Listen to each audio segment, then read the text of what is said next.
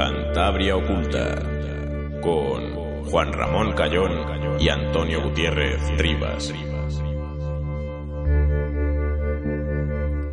Hola, buenas noches eh, amigos y bienvenidos a Cantabria Oculta, esta isla del misterio del eh, océano radiofónico cántabro, emitiendo desde Hoy Radio 4G Cantabria en el 87.7 del FM para el Arco de la Bahía y en el 95.3 para la comarca del Besaya, desde aquí, desde nuestros estudios en la calle Cádiz número 2.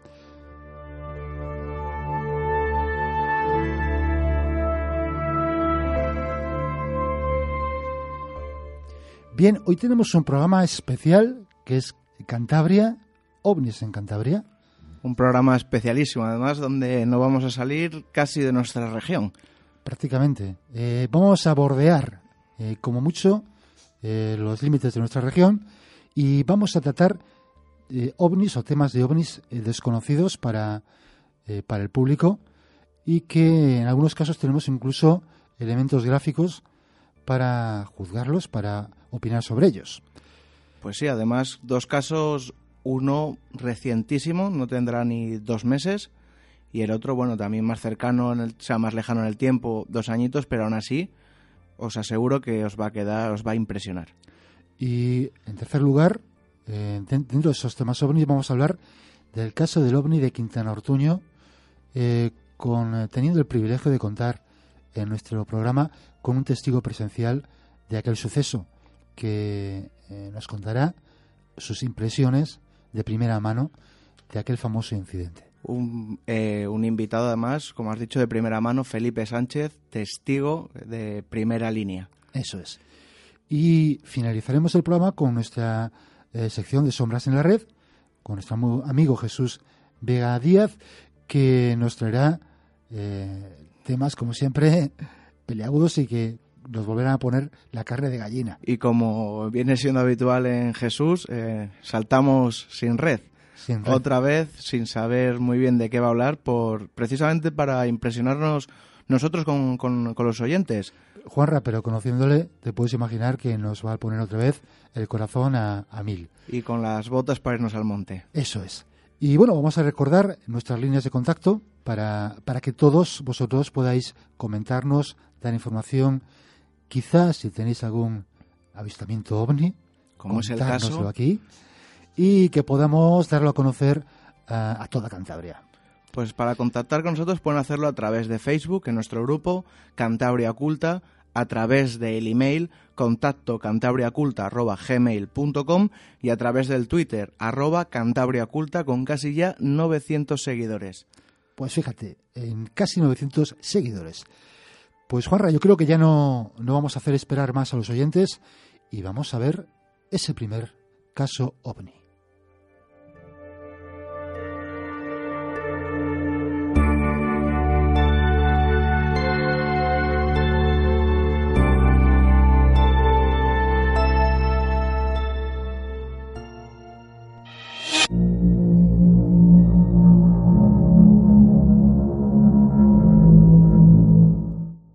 Estamos aquí ya en nuestra sección de Cantabria Oculta, que hoy realmente es algo, a veces lo decimos, es un programa especial, hoy realmente es algo sorprendente, ¿verdad, Juanra?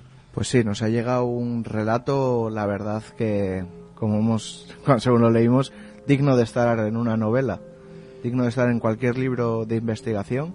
Más un relato que le tengo especial cariño porque es una persona cercana a mí, una persona con la que eh, la veo semanalmente y lo curioso es que esta historia no me la contó hasta bien pasado el tiempo. O sea, es un punto que a mí me da una credibilidad de que no la va contando a los cuatro vientos. Eh, además, en el propio relato dice que por la confianza, por, por la amistad, nos la cuenta. No es algo que vaya pregonando. Y es que además eh, es un relato que ya escucharon los oyentes, eh, muy bien escrito. Vamos a decirlo textualmente como nos lo ha mandado, no vamos a añadir ni a quitar nada y, verán cómo es capaz de situarnos en, en, la posición y en la situación en que él, se encuentra en, en los eh, varios avistamientos que, que, tiene y que son, eh, sobre todo el último, es eh, yo, yo la verdad es que pocas veces he, he oído algo parecido. La verdad es que con la cantidad de historias, de libros que hemos leído, yo no recuerdo uno tan, tan cercano, eh, por lo menos en España. Y la verdad es que, volviendo al relato, nos lo ha enviado con fotografías del suceso, de la zona. es que no voy a, no voy a Sí, sí, adelantar no vamos a acontecimientos. No, vas a- no vamos a adelantar nada, yo creo que, que lo mejor es que empieces a, eh, con el relato. Abriendo carpeta Cantabria oculta. Explorando. Explorando. Extrayendo.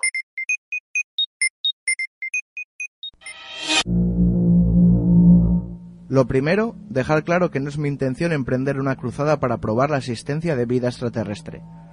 Siempre me ha interesado el fenómeno ovni, pero desde una perspectiva muy personal.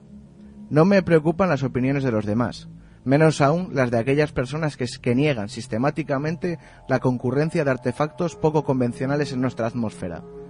Me niego a entrar en debates con personas que se refieren a este fenómeno como algo en lo que se cree o no se cree.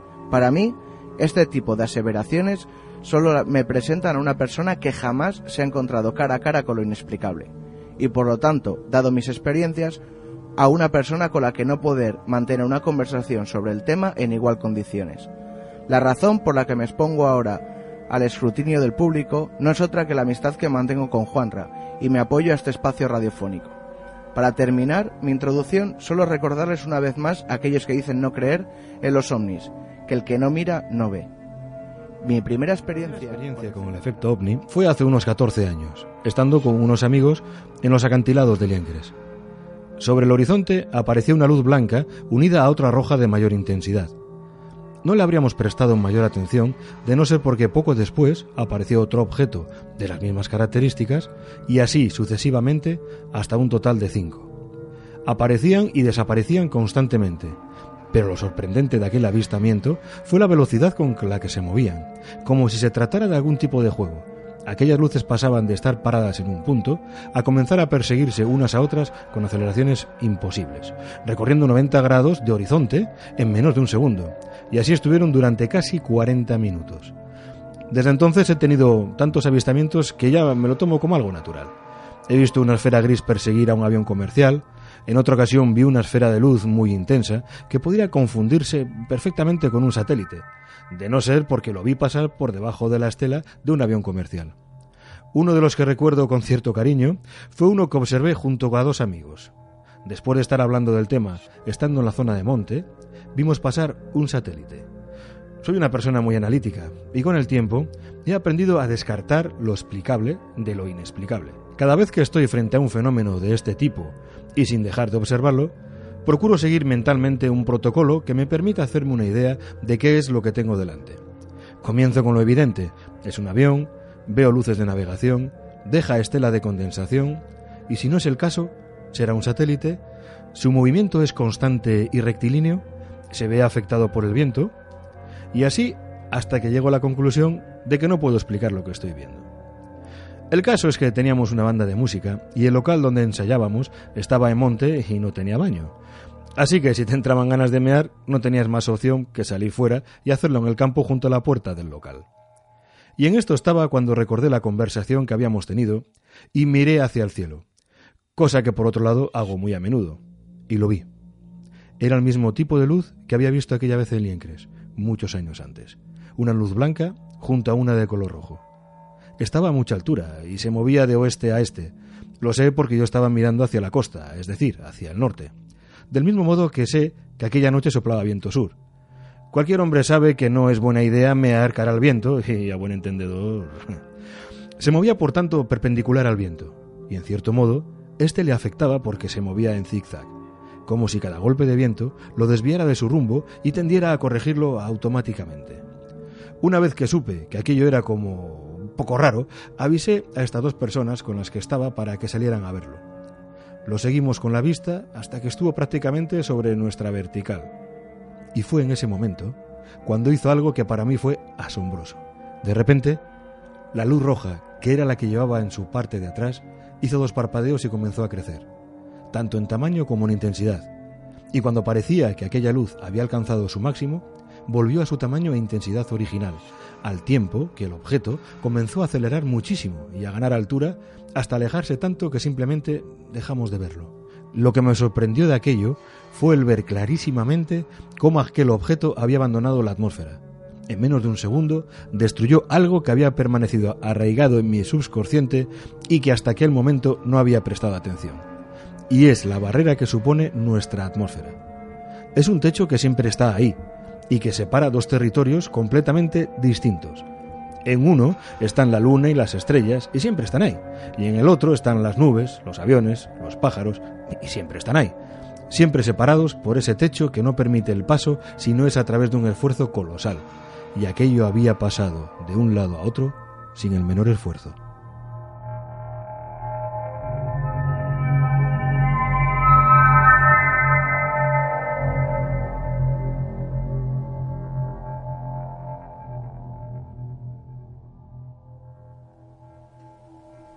Bueno, la verdad es que, como decíamos al principio, y lo llama mucho también la atención, ya no lo que cuenta, sino lo bien que lo cuenta y cómo lo cuenta. Eh, yo creo que eh, estarás de acuerdo conmigo, conmigo, ¿verdad, Juanra? Uno de esos relatos que, a pesar de que lo utilizamos mucho, de parece que estamos allí. En este sí que hemos visualizado las luces, hemos visualizado las situaciones, hemos, hemos estado todos en esos acantilados de Liencres con él. La En- verdad en es monte, en monte. en monte. Y, y la verdad es que lo de los acantilados del Incres eh, podría ser una escena de encuentros en la tercera fase, con, con esas luces moviéndose en zigzag, eh, apareciendo hasta cinco, cinco luces, eh, como jugando entre ellas. Es algo muy común en los avistamientos ovni. Eso de que parece que las luces juegan entre ellas. En- la verdad es que en multitud de avistamientos se habla de ese jugueteo, pero la mayoría de los relatos se habla sobre siempre vuelo en formación, eh, estático, que luego salen todos para un lado o salen en estela, pero la verdad que el jugueteo es algo que, a pesar de que sí hay documentación, no es tan común. Sí, es algo llamativo y, y desde luego la velocidad como él, como él manifiesta de recorrer el horizonte, 90 grados del horizonte en apenas menos de un segundo, eh, da idea de, de esa capacidad eh, asombrosa, asombrosa, desde luego, de maniobra y de velocidad de, esas luces fuera lo que fueran, que parece dejar bien claro eh, nuestro, nuestro testigo por, por lo que asevera, que, tiene bien estudiados los fenómenos aéreos y descarta aparatos convencionales. Pues sí, porque la verdad es que simplemente viendo la, el relato te da a descartar cualquier objeto volante identificado, porque a día de hoy no creo que exista ninguna aeronave que pueda recorrer en el horizonte un total de 90 grados en un segundo Al menos que conozcamos. que conozcamos. Bueno, pu- puede haber existido o puede existir, pero eh, registrada, desde luego, yo creo que no hay ninguna que esté. Y luego también lo de el jugueteo, la maniobrabilidad, el- o sea, increíble, y también el tiempo, porque el tiempo en aviación es un factor muy importante. O sea, tú puedes tener un vuelo rectilíneo uniforme a una velocidad bastante, bastante amplia, pero con un consumo. El consumo se ve muy acrecentado sobre todo en las aceleraciones y desaceleraciones. Entonces, un avión durante 40 minutos haciendo esa clase de maniobras que es una salvajada, pongamos que sea un caza, le costaría llegar a base. Le costaría. Y más eh, teniendo en cuenta que no hay muchas, eh, no hay bases eh, muy cercanas a Santander. En el norte de España ahora mismo no, no recuerdo. Yo- la ninguna. más cercana seguramente sea la de Zaragoza. Pues seguramente sea Zaragoza la más cercana, la más sí. cercana. Y, y bien, y luego el, el avistamiento de monte a mí me hace, lo que más me, me ha llamado la atención es cómo él se fija en la dirección en que sopla el viento y cómo describe la percepción que él tiene de que eh, esa luz, ese objeto, fuera lo que fuera, le costaba, eh, parecía que le costaba ir en contra del viento, que, pero que recuperaba eh, la posición, como luchando contra las ráfagas, como si fuera algo realmente material que, que tuviera dificultades en la navegación precisamente por esa, por esa fuerza del viento. Eso yo creo que está la clave, eh, ese objeto material. Claro. Yo creo que es uno de, de los pocos relatos en los que se cuenta ese enfrentamiento al viento. Sí, siempre, nos, siempre nos encontramos con vuelo rectilíneo, estaba en, en parado, estaba ascendiente, ascendiente, pero en zigzag eh, luchando además, como él dice, con el peor de la expresión, porque meaban contra el viento y sabía perfectamente hacia dónde iba el viento, Sí, como- cómo, cómo ese avión, ese objeto volante estaba luchando contra él. Sí, eso da- exactamente lo has dicho tú y eh, da eh, un ejemplo de, de la materialidad aparente de, de eso, lo que fuera, que es cierto que no hay muchos relatos, como dices tú, que parece que estas luces son ajenas a cualquier fenómeno meteorológico, a cualquier condición eh, de viento de, o, de, o de altura, eh, parece que es indiferente, ¿no? Que tienen capacidad de maniobrar. Sin embargo, en este caso no, parecía distinto. Sí, y además yo quiero, para darle un poco más de credibilidad, no creo que se enfade por esto, es una persona que ha estudiado el ámbito de la aeronáutica. Es una persona que conoce perfectamente cómo el movimiento de fluidos contra un objeto, conoce física. Y además, en el propio relato nos dicen eh, eh, que siempre va descartando, empieza con lo evidente. Eso es un avión, veo luces de navegación, deja una estela de condensación. Si no es el caso, será un satélite. Su movimiento es constante, rectilíneo. Se ve afectado por el viento. Me parece que es una persona que no es el típico que ve algo y dice, es un ovni. No, eh, se nota que es una persona totalmente analítica y muy fría en su análisis y muy concienzuda y muy detallista. Y este detallismo lo vamos a ver en el caso eh, que, vamos, que vamos a ver a continuación, que es que el que realmente eh, ya nos, nos puso eh, los pelos de punta en cuanto pudimos leerlo, ¿verdad, Juanra? pues sí, la verdad es que es, es increíble este caso y yo lo voy a decir, envidio, o sea, envidio a esta persona, o sea, me habría encantado vivir lo, lo que ha vivido y lo que ahora mismo vamos a pasar a leer.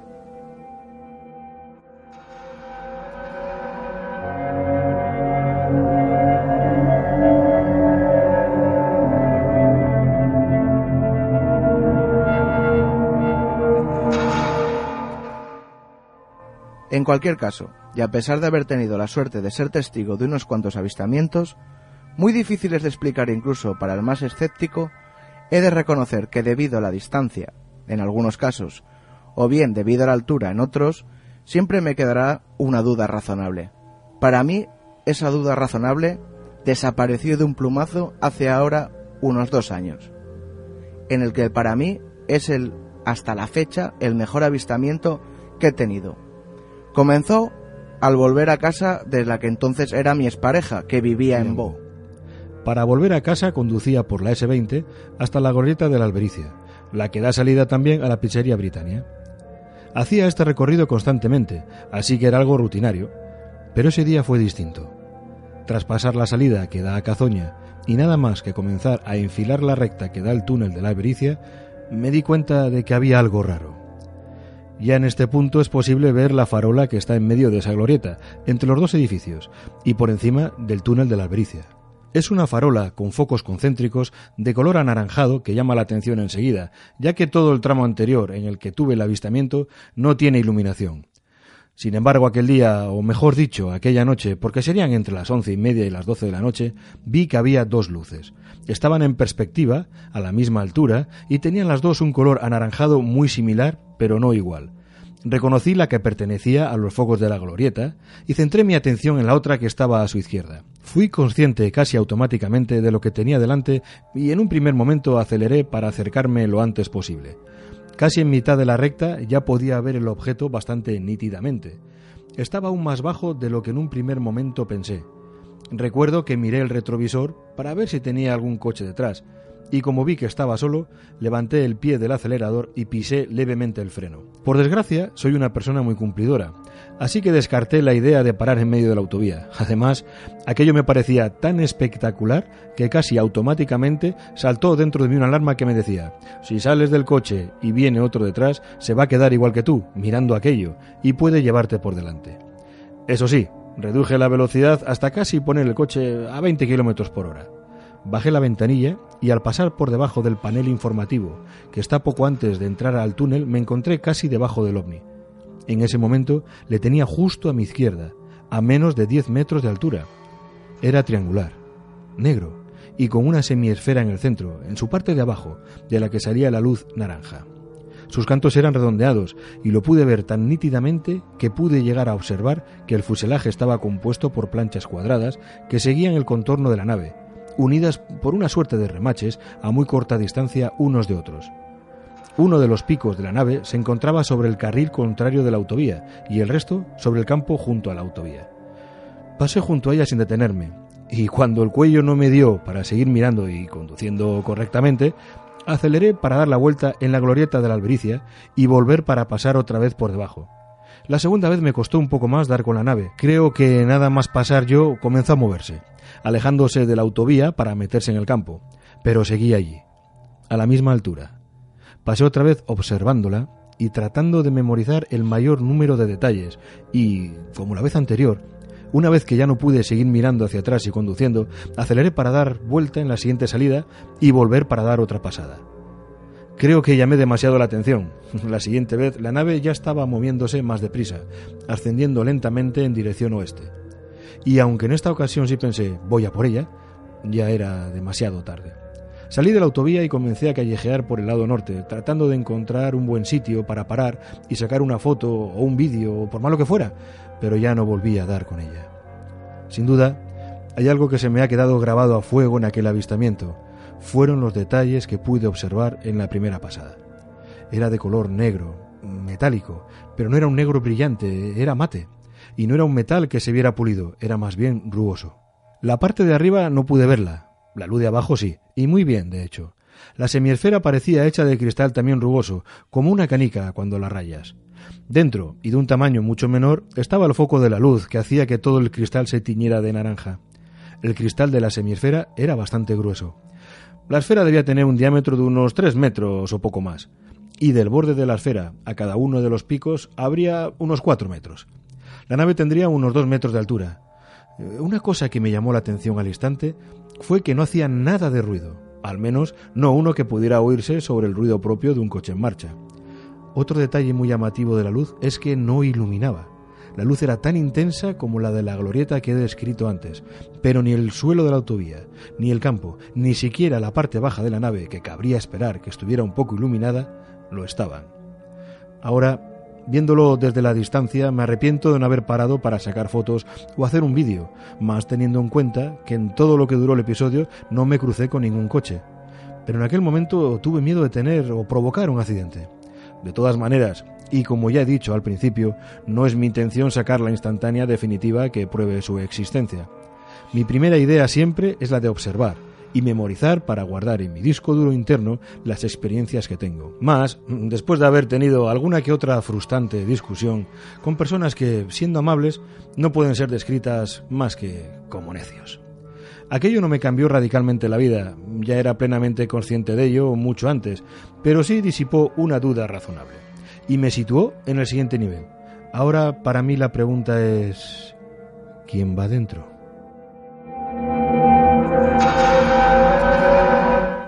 Bueno, la verdad es que yo imagino que todos los oyentes habrán quedado eh, sin palabras.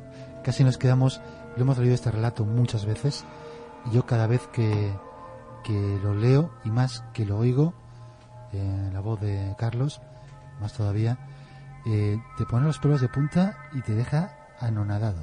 Y sobre todo la cercanía. Es una carretera que transisto yo todos los días un par de veces. Y yo creo que...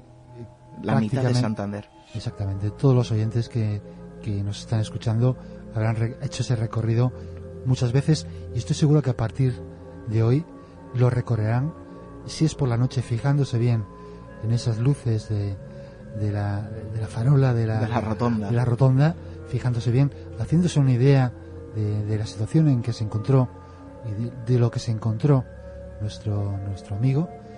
Y la verdad es que es un relato de los que yo creo que hay, hay casos, hay casos similares, parecidos de, avistamiento de estos ovnis triangulares, pero yo creo que en España, que yo sepa, un caso tan claro con tantos detalles, porque además vamos a pasar las, eh, las fotografías que nos hizo eh, dando explicación de, de la textura de los materiales, de las características de la luz, del lugar en que lo vio, un esquema que nos pasó perfecto de, de todo, lo vamos a pasar inmediatamente en el Twitter y, y nuestra página y para que todo el mundo se haga una idea perfecta de lo que vio. Es que lo que tú has dicho, o sea, simplemente la, la calidad de, de- de los detalles. Pocos, pocos avistamientos. Además, mira, hoy creo que tenemos la suerte de que hemos tenido este nuevo y vamos a tener más tarde uno que también es espectacular con el nivel de detalles. Pero los detalles, el, el material, el- la rugosidad me ha llamado muchísimo la atención en el, como ya saben los oyentes, soy aviónico, me llama mucho la atención en el ámbito aeronáutico que no se utilizan casi materiales rugosos precisamente para esa resistencia al viento, que utilizaba casi todo materiales rugosos, no tiene, no tiene un principio de, de la aerodinámica que siga, precisamente se utilizan materiales lisos para crear esa sustentación, no crear la capa límite que se desprenda tan tarde. Me ha llamado mucho, mucho y, sobre todo me ha llamado también los remaches, que llevaba remaches Sí, como, como una, como si fuera, claro, es que se trata, ya no se trata de, de como los primeros casos que nos contaba, que siendo espectaculares, porque habla de esos, esos bailes de luces, de esas luces moviéndose a gran velocidad. Esto es un objeto ya material, eh, perfectamente visible, eh, con luces también, pero, pero destaca su materialidad sobre todo.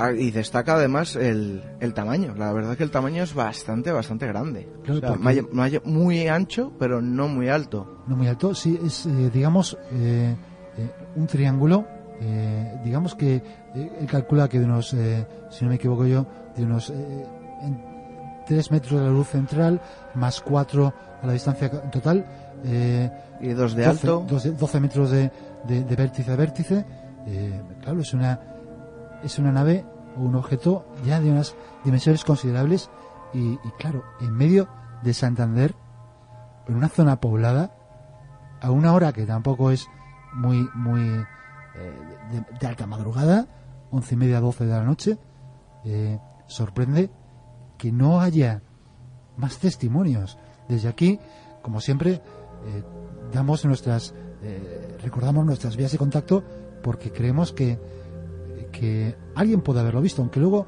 me gustaría hacer un comentario al respecto de, de que a veces estos avistamientos se producen en circunstancias particulares y muy peculiares. Pues sí, además la hora.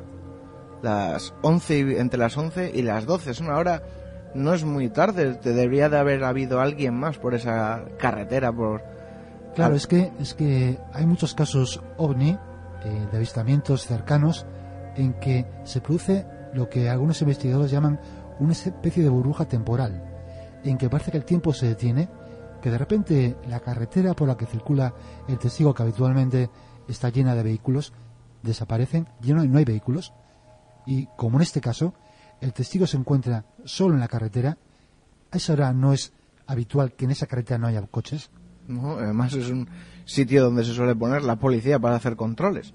Exactamente. De manera que es un caso eh, absolutamente eh, espectacular. Eh, reúne todas las características de extrañeza de los fenómenos de encuentros, porque eso- esto se puede llamar casi un encuentro cercano. Decía que el objeto estaba a una altura de 10 metros. Eh, son apenas cuatro pisos, no llega a cuatro pisos de altura. No, además una altura donde precisamente en este lugar de avistamiento, en la zona de la Albericia, debería ser completamente visible, porque recordamos que a un lado está el complejo de la Albericia, donde no hay mucha altura, simplemente son campos de fútbol, de pádel, tienen un pequeño edificio, y al lado izquierdo eh, solamente hay Prado, y ahí está ya San Román de la Llanilla, que sí que desde ahí hay un pequeño desnivel que posiblemente desde esa zona no se viera, pero yo creo que igual zona Cueto, Valdenoja, Alisal, Albericia, sí que podría ser un sitio privilegiado para verlo. Desde luego, yo, eh, desde luego, desde mi casa, que vivo en el Arisal, en la parte de arriba del Arisal, esa zona, eh, si hubiera habido algún objeto, si hubieras tenido la suerte de haber estado presente, desde luego hubiera, lo hubiera visto con toda, con toda seguridad. Y eh, las características del objeto, eh, ya, ya he dicho antes, que son, aunque no son, digamos, iba a decir que eran comunes, no, es una palabra igual muy fuerte, son no extrañas en los avistamientos ovni. El fenómeno del ovni triangular ya es conocido. Incluso yo creo que en los últimos años se, se ven más ovnis triangulares que circulares. Efectivamente, eh, todo ya empezó, en si no me equivoco, en la oleada, la denominada oleada belga de ovnis, creo que fue en el año 89, 90. Una, durante un mes, mes y medio, dos meses, hubo una, eh, tremenda eh, cantidad de avistamientos ovnis en, Bélgica con, in- con intervención de la Fuerza Aérea Belga, con filmación de objetos en el radar de diversos aviones eh, con características de vuelo absolutamente inusitadas, eh, aceleraciones, deceleraciones, eh, aparatos que se movían muy lentos y de repente aceleraban a velocidades insospechadas y efectivamente esos eh, vehículos de la oleada belga lo describían como objetos triangulares con tres luces en cada vértice y una central de color anaranjado. Y a mí me, quiere también recordar, no sé si tú te acuerdas, bueno, seguro, el caso más famoso que hay en Phoenix, en Arizona, aquella formación de, de ovnis triangulares que estuvieron durante dos horas sobre la ciudad. Me recuerda también mucho ese salud central, las laterales y esa forma triangular. Claro, y eso eh, nos puede llevar a, a, un aparato que eh, hay información sobre en Internet. No puedo asegurar que, infor- que esa información sea fiable porque por mucho que uno bucee e intente llegar a la fuente original es difícil de encontrar. Es un aparato que eh, se denomina o aparece denominado como TR3B. Es un aparato que se supone experimental. Eh, se dice que es un aparato del ejército americano que lleva en operativo desde, como decimos, de desde finales de los años 80. Se trata de un, de un aparato no convencional, es decir, no se, no se, no está propulsado por energías convencionales, sino por algún tipo de eh, campo antigravitatorio. Se rumorea, se dice que posiblemente eh, esto entra dentro, ya de la, eh, quizás más de la conspiración, obtenido o ese aparato, o ese, método de propulsión de energía re- reversible de aparatos supuestamente extraterrestres, sí. Se habla mucho y sobre todo de la teoría del Área 51, esa tecnología extraída de allí, pero también hay que llegar a la duda, ¿qué haría ese avión en, en la S-20 de Santander? Claro, nos encontramos, como, como ya hemos comentado cuando hablamos del fenómeno ovni, con una serie de, de elementos de extrañeza que lo caracterizan en casi todos los casos. Eh, como tú dices, eh, si se trata de un aparato terrestre, vamos a partir, vamos a, a tomarlo como hipótesis, eh, que hace un aparato de alta tecnología, súper secreto, eh, prácticamente sobre un núcleo urbano, que podrían verlo centenares, si no miles de personas. A una hora de salida que podría ser perfectamente trabajadores del Carrefour, trabajadores de los centros comerciales que hay allí en, en el Alisal. Cualquier persona, eh, es una, es una autovía, cualquiera que se pueda poner a esa hora entre las 11 y las 12 de la noche, hay circulación de vehículos eh, constante. Con- No muy, no muy grande, pero constante. Entonces, eh, no tiene ningún sentido. eh, nos encontramos una vez más con, con el sinsentido que acompaña al fenómeno. Yo creo que hablando de lo que has dicho antes, lo que más se podría apoyar es en esa supuesta burbuja temporal. No sé si te acuerdas cuando participamos en aquel programa de Valencia a la hora de Cayaco. Nos hablaron también sobre un supuesto fenómeno relacionado con el vuelo del aviaco de un grupo de waterpolo que también quedó en una carretera y pues estuvo, no sé, no me acuerdo ahora mismo el tiempo, una barbaridad de tiempo sin circular. Pero claro, es que es que es la única. Claro, mismo como, como hipótesis podemos aventurar, como hipótesis, un poco eh, no podemos Claro, afirmar. afirmar nada y quizá si ese aparato realmente existe, si ese aparato realmente se, se propulsa a través de algún tipo de energía anti- antigravitatoria que crea un campo antigravitatorio, quizás ese campo distorsiona de alguna manera el espacio-tiempo, nos estamos yendo ya a una especulación muy aventurada, muy Bueno, una, una especulación que está ahí, que es- Sí. son teorías. o sea, son teorías. Y claro, eh, es que no encontramos, es un caso absolutamente inexplicable. hay algo que ahora mismo se en- esta teoría no se me había ocurrido, desde luego. Y el próximo día que le vea le voy a preguntar si algún objeto electrónico falló, porque siempre que se habla de esos sucesos temporales suele haber objetos electrónicos y eléctricos que tienden a fallar. Se ha hablado también de coches que se llegan a parar. Eso Claro, es igual algo, un, sí. da- un detalle que, que nos podría venir muy bien para, por lo menos, decir, bueno, podemos aportar a esta teoría o descartarla. algún efecto electromagnético. claro. Exacto. Pero eh, es verdad, porque curiosamente, al, al- al contrario de muchos casos ovni de encuentros, ya te digo, tan cercanos como 10 metros, eh, parece ser que el coche no sufrió ninguna, eh, no se había afectado por ningún tipo de interferencia ni, ni en su funcionamiento ni nada. No, incluso como cuenta en el relato, va y viene, va y viene, va y viene, viéndolo hasta que desaparece. Y, y también llama la atención, en cuanto al relato, la precisión de los detalles. Hemos Sí. dicho, ¿no? Es que es que es algo que, que, claro, eh, da, Esa mucha, luz. da mucha credibilidad. ¿Cómo describe la luz? Esa luz, es que a día de hoy no se me ocurre ningún objeto que pueda iluminar sin desprender luz. O sea, no sé si me entiendes. O sea, Casi, él casi está- mejor desprender luz, luz sin iluminar. Es que él habla de un objeto iluminado que no refleja luz, o sea que alrededor no está iluminado, solo ves esa esfera iluminada. Cualquier objeto, cualquier, aunque sea un diodo LED, pones cualquier cosa al lado y refleja. O sea, emite luz, pero no llega. Los fotones como que no salen de esa esfera. Es algo, eh, como digo, que como siempre nos encontramos contra, con- nos encontramos con lo inexplicable. Y hoy, en este caso, aún más. Y en este caso, lo inexplicable es que ha sucedido ah, aquí. Eh, eh, digamos, cuando digo aquí es aquí. O sea, no es ni, ni en un país remoto, ni en una zona alejada de aquí de España, es en Santander, a, escasos kilómetros de donde nos encontramos, en una carretera que todos nuestros oyentes, o la mayoría, muchos, eh, por ella circulan, si no todos los días, muy habitualmente. Que es algo que, claro, te deja, te deja absolutamente estupefacto.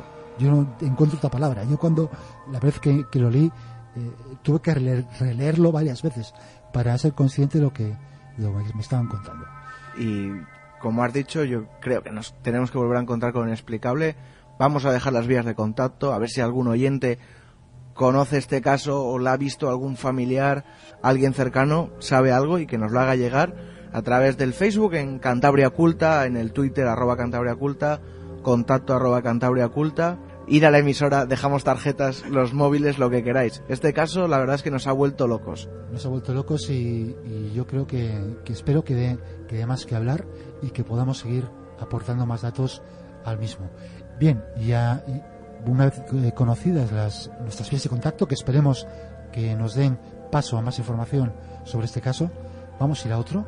Sí, que además ha llegado por nuestras vías de contacto. Eso es. un, una un supuesto ovni, una luz roja sobre, el, sobre la selva y la verdad que es un vídeo impresionante, la, la- además lo que, la calidad que tiene el vídeo, yo me parece que no llega a ser un montaje porque incluso cuando quedábamos con él antes del programa le dije dame el archivo original sin ningún problema, conectamos el móvil, me dice este es el original, estuve testeando, no tenía ningún tipo de modificación, o sea, ya más simplemente es verlo y que cada uno crea lo que quiera. Y pues vamos a ello.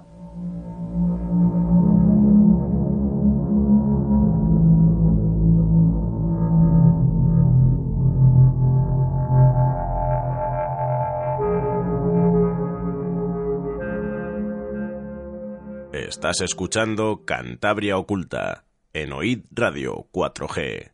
Cantabria.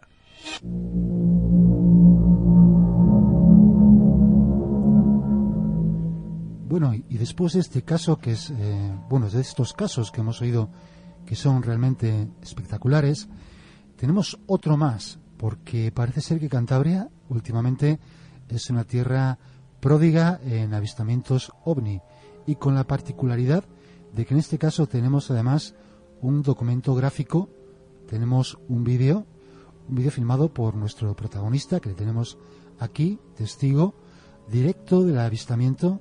Es Dani. Hola Dani, buenas noches. Muy buenas, muy buenas. Eh, bien, Dani eh, nos ha traído un vídeo que es bastante espectacular. Luego eh, lo analizaremos, lo tenemos aquí delante, lo analizaremos. Pasaremos el enlace a nuestro canal de YouTube para que a la vez que lo analizamos, eh, vosotros, los oyentes, puedan seguir, puedan ver este vídeo y analizarlo, incluso plantear cualquier duda, cualquier comentario que, que precise. Además es un, un vídeo que a nuestros oyentes les sonará porque creo recordar que fue publicado al principio en nuestro grupo de Facebook eh, en Cantabria Oculta mientras estábamos retransmitiendo creo que el programa del Arca de la Alianza y estábamos en directo y me acuerdo que hubo ahí un, un momento que saltó el Facebook y me llamó mucho la atención y además según acabó el programa me puse en contacto con él para que me diera vamos todos los datos para hacerme con el vídeo original. Sí, además también hay que, hay que hacer referencia que también ha aparecido publicado en, en la página de Facebook de nuestro amigo y colaborador Jonathan Valle. Y bueno, eh, vamos a, a pasar a bueno a comentar con, con Dani pues esta, este avistamiento que es verdaderamente singular. Eh, el día, eh, ¿qué día fue exactamente? Pues fue una noche de sábado domingo de madrugada. Eh, creo que el día fue el 14 de febrero. Sí, 14 de febrero. Eh, volvías, eh, avistamientos en, en la carretera, en la autovía. sí, la autovía a la 67 entre Santander y Torrelavega. Vale, eh, tú venías en dirección de Santander hacia Torrelavega, ¿verdad? Sí, Eh, aproximadamente, ¿qué hora sería? la una y media de la mañana. La una y media de la mañana. Eh, nos comentabas antes que llovía un poco. Sí, Eh, imaginamos que, y luego por las imágenes que hemos visto, es muy probable que hubiera nubes bajas. Mm. Luego lo comentaremos. ¿Y eh, a qué altura comenzaste a ver eh, lo que viste? ¿Qué, qué pasó? Pues, Más o menos donde, lo, donde están los carteles de la salida de mar, de Suances. Bueno, yo empecé a ver una, una especie, una esfera roja y dije, vaya, ¿qué es eso? Y nada, iba y me puse a grabarlo, claramente, porque me parecía una cosa muy extraña. Además, una esfera roja que parece que se repite ¿no? en muchos avistamientos ovnis. En el relato anterior que hemos tenido hemos escuchado esa esfera roja. En multitud de documentos, de libros se habla de esa esfera roja. La verdad es que discierne un poco del caso anterior porque en la anterior nos decía que esa esfera roja no iluminaba el contorno y aquí vemos una luz roja Sí, intensísima. además en el caso que hemos visto, pues formaba parte de un aparato concreto y metálico. En este caso, tú solamente, veías una esfera luminosa, Sí, de color, correcto. color rojo. Eh, comienzas a verlo, decías, a la salida de... Sí, de mar, donde De mar. están los carteles de Ajá. la salida. Y continúas eh, eh, y empiezas a grabar. Empiezo a grabarlo, Ajá. lógicamente, y lo continúo viendo hasta la entrada de la autovía de, de Polanco Mar, donde a la altura del puente, ahí dejé de verlo. Ajá, Y al pasar Solvay ya no había nada. bien. Eh, al principio, la esfera esta de color eh, rojizo que, que viste, eh, ¿estaba estática o te pareció a ti que... A ver, por un momento me parece que cayó de golpe. Eh, luego fue recuperando, creo que recuperaba un poco de altura y se quedó pues, no a, a una altura normal, no, se movió. Pero desapareció de la nada, O sea, desapareció como si se apagase. como si se apagase y no estaba oculta por ningún edificio ni nada. No. Vale. Eh, porque además me contaste que luego eh, fuiste el día siguiente a ver un poco la zona para. Para verificar lo que... No, lo y que volví, esa misma noche volví a pasar por la autovía y no había nada. O sea, no puede ser que hubiera una luz de ningún edificio que, puede, que pudiera equivocarte ni nada. No. Inclusive nos, nos reenvió otro vídeo de la misma ruta, la misma zona, a la más o menos a la misma hora, creo recordar, y esa luz no aparece. Es una luz estacionaria, un vuelo que únicamente pueden hacer yo- eh, los helicópteros, el único aparato de momento que existe que puede hacer un vuelo estacionario. Sí, en todo caso, los helicópteros no suelen tener este tipo de, de luz, ¿verdad? No, no, la luz de la anticolisión no suele ser de un rojo tan intenso porque precisamente si es una luz para ser visto, pero no para deslumbrar. Un, cualquier aeronave que pasaría a una distancia prudencial de ella podría ser deslumbrada. Sobre todo la anticolisión, algo que tienes que suele ser una luz rotatoria y una luz Claro. fija. Esta es una luz fija. Tú, una eh, luz, bueno, rotatoria o estroboscópica, pero en ningún caso suele ser una luz fija. y además de un color tan, tan brillante como, como verán nuestros oyentes en cuanto acceden al, al vídeo. Y además en el audio del vídeo es algo que también podemos descartar esa teoría. Un helicóptero una noche de, de lluvia debería tener una potencia en el motor bastante, bastante alta. Lo que apreciaríamos aunque sea un leve sonido de aspas, de las palas, y no se aprecia ese sonido, a pesar de que cuando ven el vídeo la radio está quitada, no se aprecia ningún sonido extraño de, de un motor. Sí, porque tú no viste ningún sonido que pudieras identificar que provenía de esa luz. Nada, no vi Nada. nada. Bien, yo creo que podemos pasar a, a ver el vídeo, analizarlo eh, poco a poco. Sí que bueno, vamos a colgar ahora el link en, Eso es. en arroba Cantabria Oculta y estará el link de nuestro canal de YouTube que además lo estrenamos esta semana y con este vídeo. Eso es. Y bueno, vamos a, vamos a dar al, al play. Ahí comienza. Ahí habías empezado a verlo, ¿verdad? Sí, Es el comienzo en que te- tú crees que en ese momento el, el- lo que es la esfera eh, empieza a bajar o baja. sí, baja a una velocidad considerable. Mm, Sí, que tú tiras un papel, un objeto y no cae tan rápido como eso. Bien. En ese momento tú calculas que estaba, eh, digamos, a la derecha de las chimeneas de Solvay. Sí. Bien. Seguimos eh, hacia adelante. El, el- el ovni, aparece el, el objeto volante no identificado, el ovni, se le ve, se vuelve a ver eh, a la izquierda de la, de la carretera Mm, y se, se ve una luz ya notablemente brillante, ya Sí. se empieza a notar ya el color, el color rojizo mm, y claro, en ese momento eh, tú, tú te planteas que qué es eso, ¿no? Claro, ¿qué es eso? Que es eso que ya habías planteado desde el momento en que empezaste Mm, a, a grabar en a grabar, a grabar en vídeo. mm. Seguimos, hay un momento en que en que la luz parece parece iluminar, Sí, parece un círculo. sí, y parece iluminar incluso eh, algún tipo de nube o Mm. nube baja que está alrededor y se nota ya que es una, una luz que llama la atención notablemente. Seguimos hacia adelante. La luz parece más o menos estática en relación a aunque no es difícil apreciar, hay un momento en que desaparece.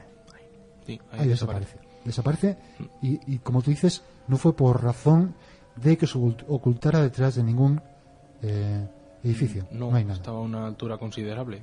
Ajá, Se apagó. se apagó. Bien, eh, continuamos con el vídeo. Eh, eh, la esfera no- eh, parece ser que no, creo que ya no se ve más. Ya no se ve más. Eh, bien, la verdad es que eh, es un vídeo que, que nuestros oyentes eh, comprobarán que es llamativo. Eh, yo creo que es uno de los mejores que hemos visto. Al menos en Cantabria, ¿En yo Cantabria? no recuerdo otro de esta calidad. desde luego. Y a- la única explicación, porque siempre intentamos darle una explicación eh, racional más allá de, de lo que pueda tratarse de, de objetos voladores eh, de otra naturaleza, habíamos pensado la posibilidad, dado el color que tiene, de que fuera algún tipo de bengala. Sí.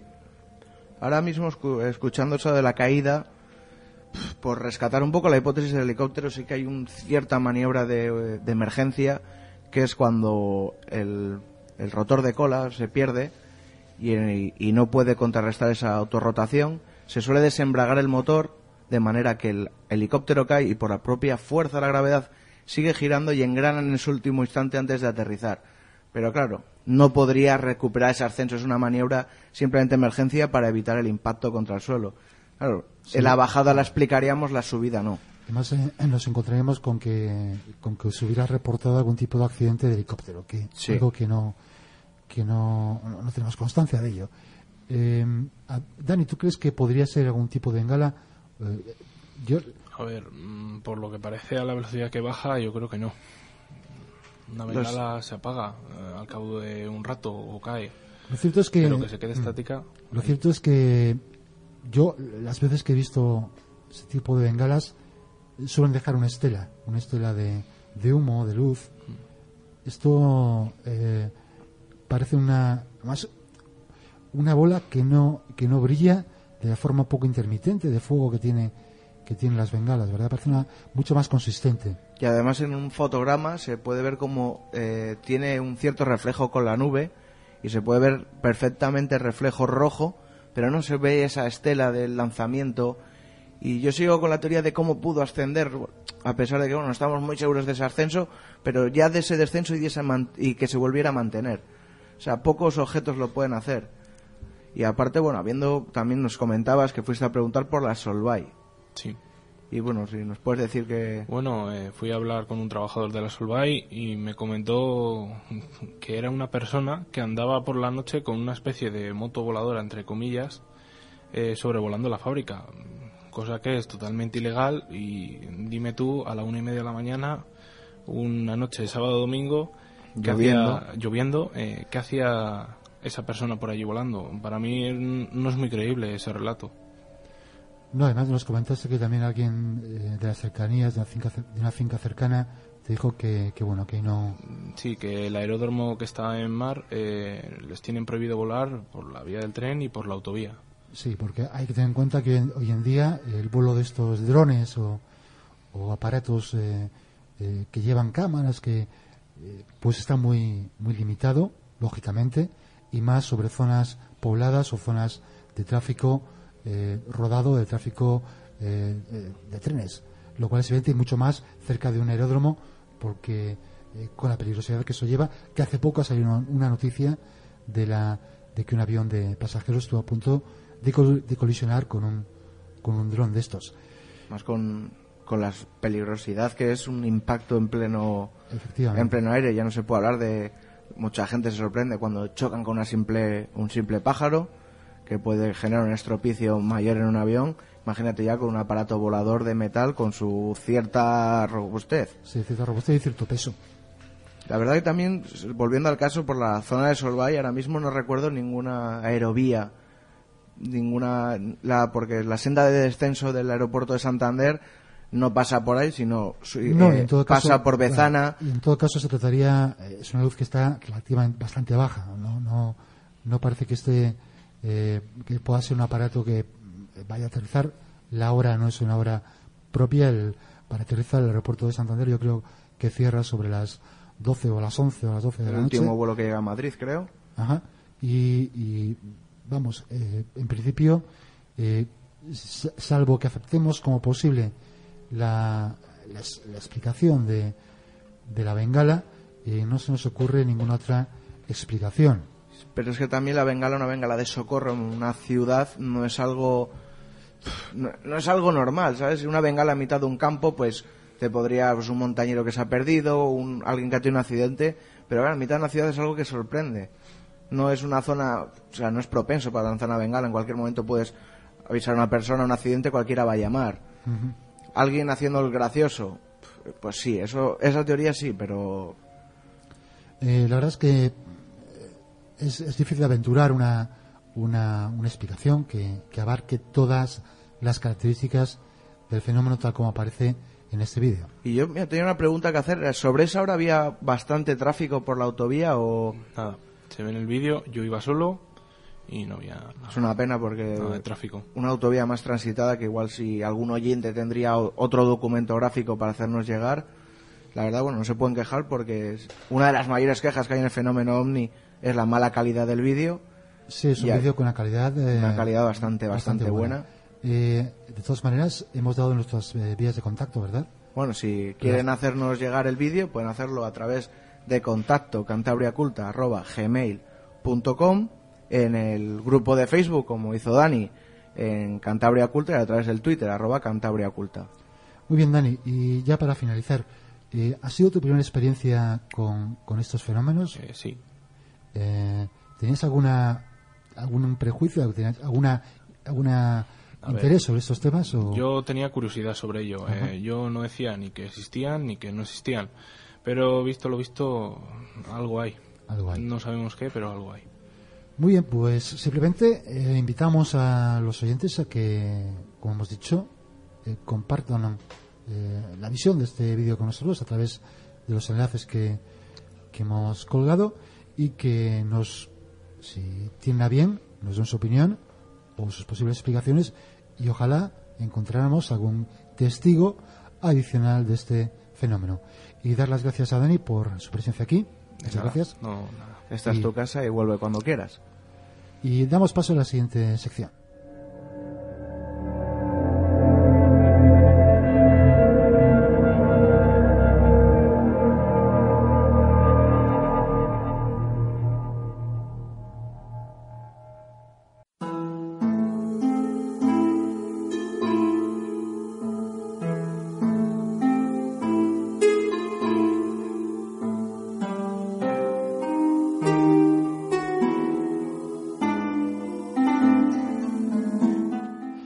Bueno, ya que estamos de vuelta en Cantabria Oculta, en Hoy Radio 4G, en el 87.7 para Santander y la Bahía, y en el no- 95.3 FM para la comarca del Besaya. Y venimos aquí a, esta vez a, hablar de un de- a realizar un debate sobre un caso ovni de los más paradigmáticos que ha dado la fenomenología ufo- ufológica en España, que se remonta hace bastantes años y que lo traemos casi por pura casualidad, por esas circunstancias que ocurren en esos casos que nos lleva a tener la oportunidad de contar aquí con un testigo de primera mano de unos sucesos que ocurrieron ya hace eh, más de 40 años. Eh, una casualidad, ¿verdad, Juanra? Eh, como siempre, sorprendente. Pues sí, parece que nos estamos destinados a, a refrotar viejos casos, como pasó ya con el del Arca de Alianza, otra vez por una pura casualidad, preguntando entre un grupo de amigos quién sabía de algún caso o había tenido algún conocido, pues una amiga mía dijo, pues mi tío fue a cuarto milenio y es del caso de un ovni en Burgos y yo rápidamente haciendo memoria fui corriendo a la, a la humilde biblioteca que tengo con los libros de misterio, saqué un libro que además le tengo especial cariño porque es el primero que me compré de ovnis, que es Encuentros eh, en la historia ovni en España, de Iker Jiménez, y fui volando porque además yo le tengo ya como catalogado los sucesos cercanos a Cantabria.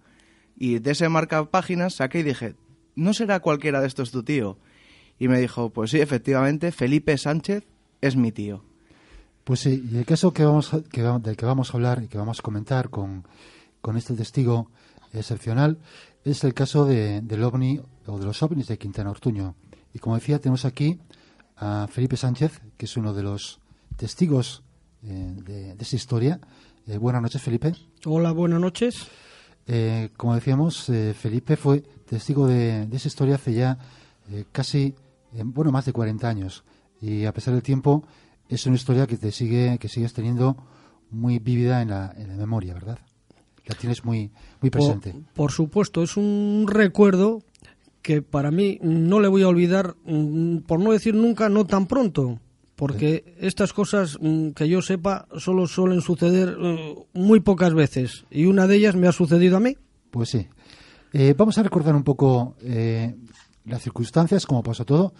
Eh, erais cuatro, cuatro testigos de este suceso, muy jóvenes en aquella época, apenas 21 años, los cuatro, ¿verdad? Pues sí, éramos cuatro mm, militares. Eh, haciendo... Estamos haciendo el servicio militar. Eso es, Y realmente, claro, por supuesto, muy jóvenes. claro. y nos ocurrió pues pues estando en, en un Sí, bueno, volvíais, vol- vosotros estabais, la fecha concreta es la madrugada de, vamos, eh, la noche de, eh, de, eh, El 1 de año enero. nuevo, de año nuevo, el 1 de enero de 1975. sí correcto correcto Esa, es. Esa noche vosotros teníais que volver al cuartel porque entrabais a una hora concreta eh, y entonces teníais que volver a Santander que habéis tenido, imagino, un permiso de, de unos días o de un par de días y volvíais los cuatro en un coche.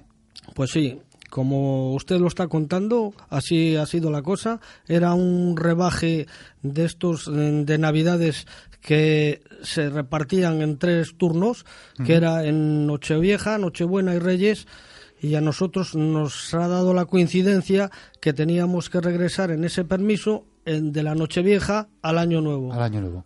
Y vosotros salís de, de- bueno, de Santander no exactamente, sino de Torrelavega, porque tuviste que desplazarte a Torrelavega, ¿verdad? Salís de Torrelavega sobre eh, qué horas serían las... Pues esto pues podrían ser entre las cuatro, cuatro y pico de la mañana y si mal no recuerdo era de la discoteca Lotus de Torrelavega. Lotus de Torrelavega, que es donde era, que pertenecía a uno de los, o era un gerente de uno de Esto los... era eh, de un compañero de estos que vimos el OVNI, eh, un tal Manuel Agüera Gutiérrez, que es el que tenía el coche y habíamos quedado para salir desde allí, desde ese punto. Sí, sí, nos puedes recordar también los, los ocupantes del coche con los compañeros de viaje. Sí, por supuesto. Ya le hemos di- he dicho que eran cuatro. Le puedo decir los nombres porque no se me olvidan. Está el Manuel Agüera Gutiérrez, que era el camarero asistente coronel, el que tenía la discoteca en Torrelavega y conductor del coche propio que nos llevaba.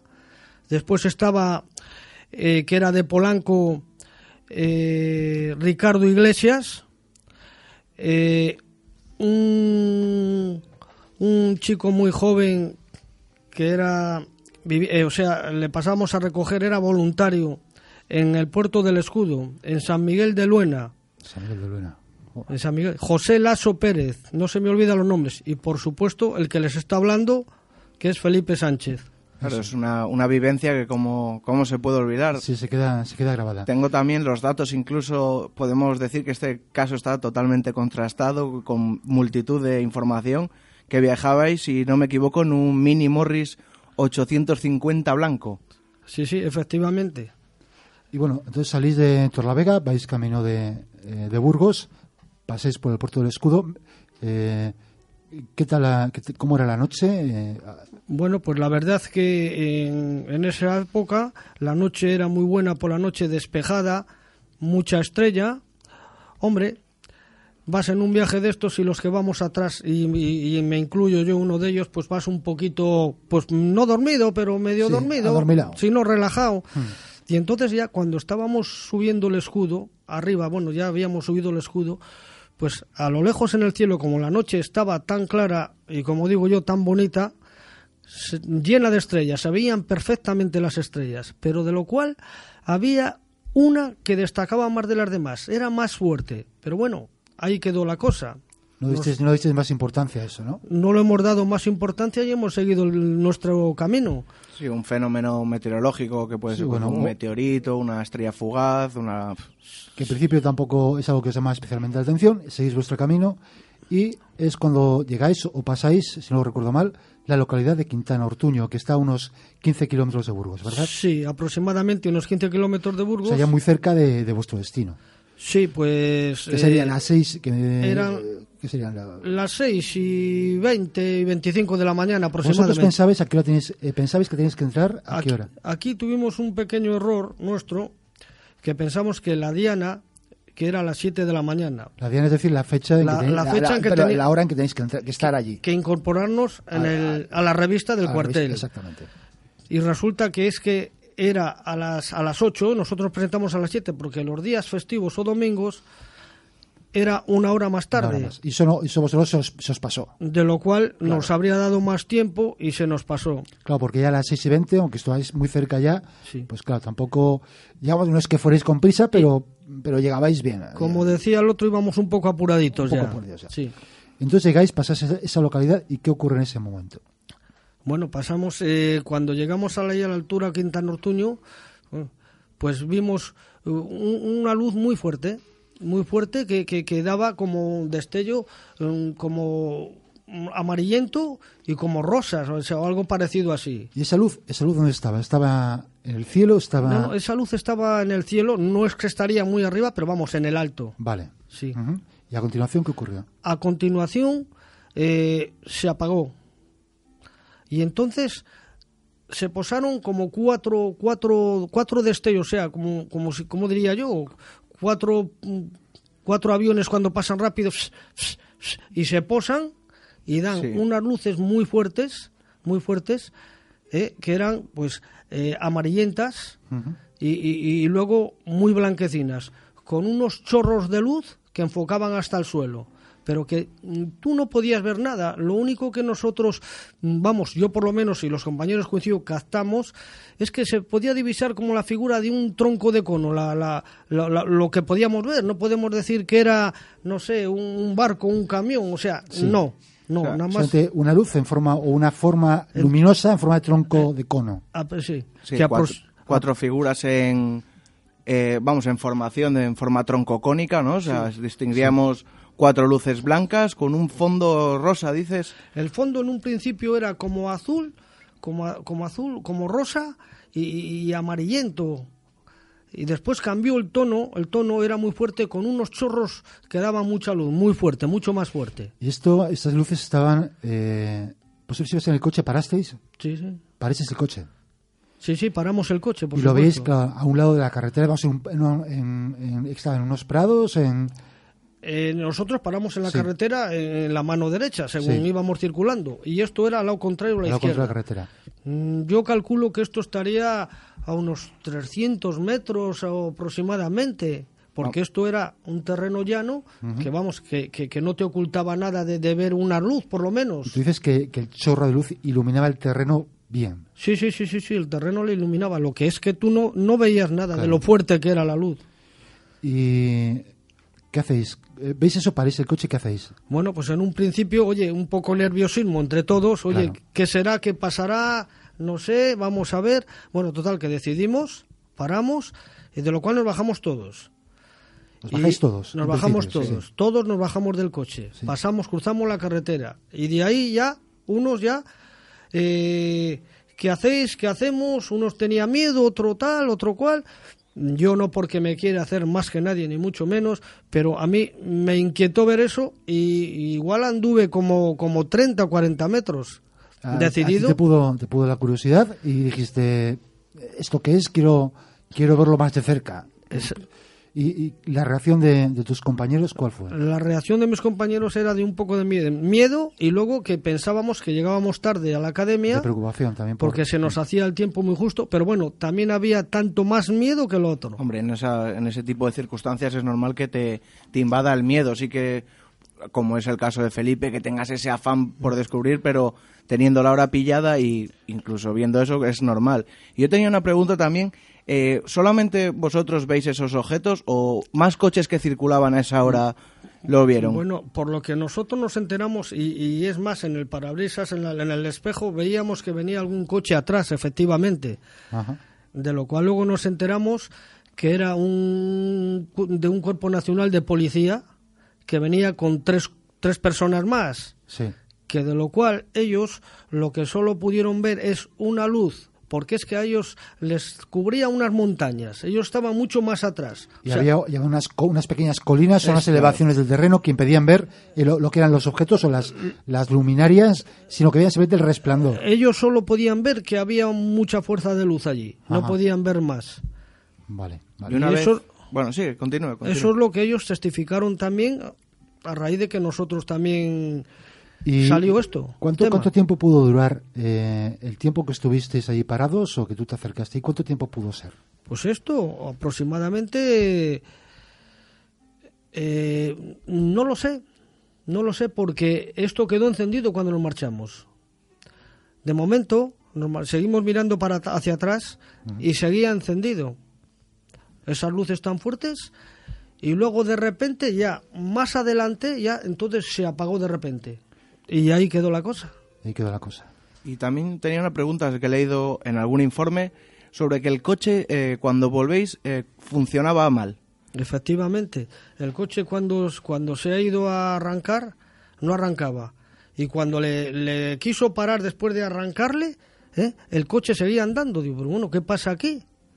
Y O sea, aquí le, le intentó, le arrancó, le Sí, intentó sí. parar otra vez y, no, paró. y no paraba el coche. Es más, eh, yo como testigo lo comprobé. Digo, anda, anda, que estás nervioso, estás tal. Como compañeros, palabras que sí, normales, entre nosotros. y efectivamente, yo me quedé impresionado que el coche no paraba. Dice, si es que anda solo, o sea, le, le apagas y está andando solo. Yo, Está- Tiene mucha relación con el caso que hablamos anteriormente, el del Omni el S20, que estuvimos comparando precisamente con este relato ese tramo de que un avistamiento pasó por debajo del Omni, ya él no se le paró el coche, pero claro, es lo que estábamos comentando sobre ese fenómeno, si tiene algún efecto eh, electrostático, electromagnético, porque en este caso sí que se le llegó a parar el coche. Sí, que además es una, como comentábamos también en el caso anterior, que suele ser habitual que encuentros eh, cercanos o, como es en este caso, se puede, se puede considerar un encuentro cercano ya que son objetos en, sobre el terreno posado. O sea, eh, sí que suele producirse este efecto eh, sobre, sobre vehículos, sobre maquinaria de, de algún tipo, sobre aparatos de radio. Y ese, ese efecto, ese defecto del coche, ¿notasteis algo en marcha luego cuando continuó? No, no, el coche a raíz de eso fue perfectamente. Lo único que fuimos comentando que qué es lo que puede ocurrir, que no sé, porque oye, el nerviosismo sí estábamos nerviosos, Sí, unos más que claro. otros, pero el coche eh, se comprobó, vamos, Sí, sí. volviéndole a dar, quitarle y ponerle, a decir, bueno, es que me pongo nervioso y no le arranco, es que probé yo, probó uno y probó otro. Sí, sí, sí, vamos, que eso, O sea, sí. el coche no se pone nervioso. El, coche no se eh, pone eh, nervioso. Exactamente, el coche no se pone nervioso. Bueno, eh, seguís en dirección a- al cuartel. Ya veis, ya las luces se han apagado y llegáis al cuartel y no lo comentáis en principio a nadie, ¿no? Eh, por supuesto, eh, no lo, lo comentamos entre nosotros. Bueno, bueno, de esto, de aquí que no salga nada, porque en primer lugar es una noche muy señalada. ¿Por qué?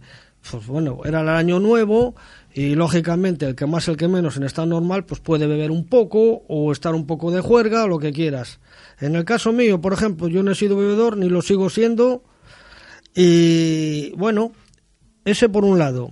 Segundo, nos van a decir que estamos locos y, y entonces no es plato de buen gusto de, de- de decir ni comentar nada, que quede esto como está y nada más.